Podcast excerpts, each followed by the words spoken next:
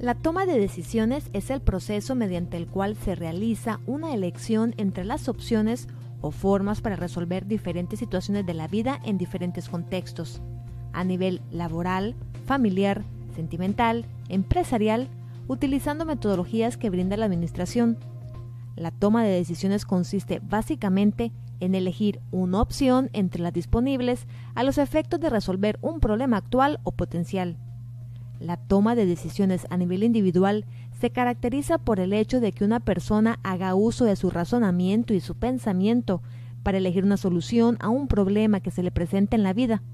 Es decir, si una persona tiene un problema, deberá ser capaz de resolverlo individualmente tomando decisiones con ese específico motivo. En la toma de decisiones importa la elección de un camino a seguir, por lo que en un estado anterior deben evaluarse alternativas de acción. Si estas últimas no están presentes, no existiría decisión.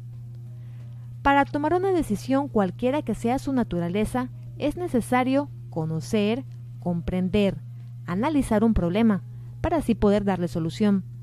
En algunos casos, por ser tan simple y cotidiano, este proceso se realiza de forma implícita y se soluciona muy rápidamente, pero existen otros casos en los cuales las consecuencias de una mala o buena elección pueden tener repercusiones en la vida, y si es en un contexto laboral, en el éxito o fracaso de la organización, para lo cual es necesario realizar un proceso más estructurado que pueda dar más seguridad e información para resolver el problema. Las decisiones nos atañen a todos, ya que gracias a ellas podemos tener una opinión crítica. El proceso de toma de decisiones consiste en una serie de etapas, las mismas pueden ser tan resumidas o tan extensas como se desee. Las principales son las siguientes. Primero, comenzamos identificando y analizando el problema. Esta etapa consiste en comprender la condición del momento de visualizar la condición deseada, es decir, encontrar el problema y reconocer que se debe tomar una decisión para llegar a la solución de éste. El problema puede ser actual, porque existe una brecha entre la condición presente, real, y la deseada, o potencial, porque se estima que dicha brecha va a existir en el futuro. En la identificación del problema es necesario tener una visión clara y objetiva, tener bien claro el término que se va a alterar, es decir, escuchar las ideologías de los demás para así poder formular una posible solución colectiva. Luego de haber identificado el problema, continuamos identificando los criterios de decisión y los ponderamos. Esto consiste en identificar aquellos aspectos que son relevantes al momento de tomar la decisión, es decir, aquellas pautas de las cuales depende la decisión que se tome. La ponderación es asignarle un valor relativo a la importancia de cada criterio en la decisión, ya que todos son importantes, pero no de igual forma. Muchas veces la identificación de los criterios no se realiza en forma consciente previa a las siguientes etapas, sino que las decisiones se toman sin explicitar los mismos, a partir de la experiencia personal de las personas que toman la decisión. En la práctica, cuando se deben tomar decisiones muy complejas y en particular en grupo, puede resultar útil explicarlos, para evitar que al momento de analizar las opciones se manipulen los criterios para favorecer a una u otra opción de solución óptima. Y luego de haber identificado el problema y los criterios y su ponderación, seguimos definiendo la prioridad para atender el problema. La definición de la prioridad se basa en el impacto y en la urgencia que se tiene para atender y resolver el problema.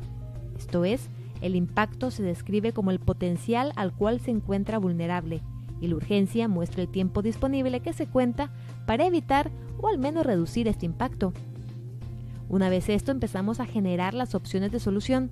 Esto consiste en desarrollar distintas posibles soluciones al problema, si bien no resulta posible en la mayoría de los casos conocer todos los posibles caminos que se pueden tomar para solucionar el problema, cuantas más opciones se tengan, va a ser mucho más probable que se encuentre una que realmente sea satisfactoria.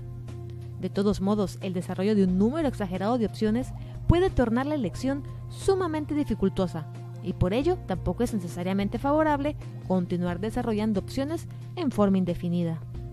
En esta etapa es importante la creatividad de los tomadores de decisión. Luego de este paso evaluamos las opciones.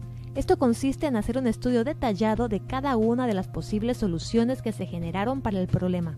Es decir, mirar sus ventajas y desventajas, de forma individual con respecto a los criterios de decisión y una con respecto a la otra, asignándoles un valor ponderado. Como se explicó antes, según los contextos en los cuales se toma la decisión, esta evaluación va a ser más o menos exacta. Existen herramientas en particular para la administración de empresas que permiten evaluar diferentes opciones y estas se conocen como los métodos cuantitativos. En esta etapa del proceso es importante el análisis crítico como cualidad del tomador de decisiones. Una vez se han evaluado las opciones, se elige la mejor. En este paso se escoge la opción que según la evaluación va a obtener mejores resultados para el problema. Los siguientes términos pueden ayudar a tomar la decisión según el resultado que se busque. Por ejemplo, buscamos una solución que maximice, esto es, tomar la mejor posible, que satisfaga, elegir la primera opción que sea mínimamente aceptable, satisfaciendo de esta forma una meta o un objetivo buscado, o buscar una opción que optimice, la que genere el mejor equilibrio posible entre distintas metas.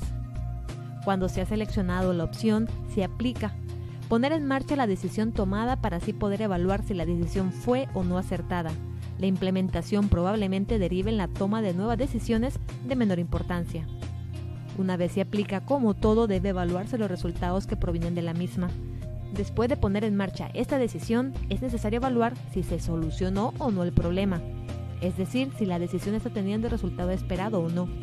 Si el resultado no es el que se esperaba, se debe mirar si es porque debe darse un poco más de tiempo para obtenerlos o si definitivamente la decisión no fue la acertada.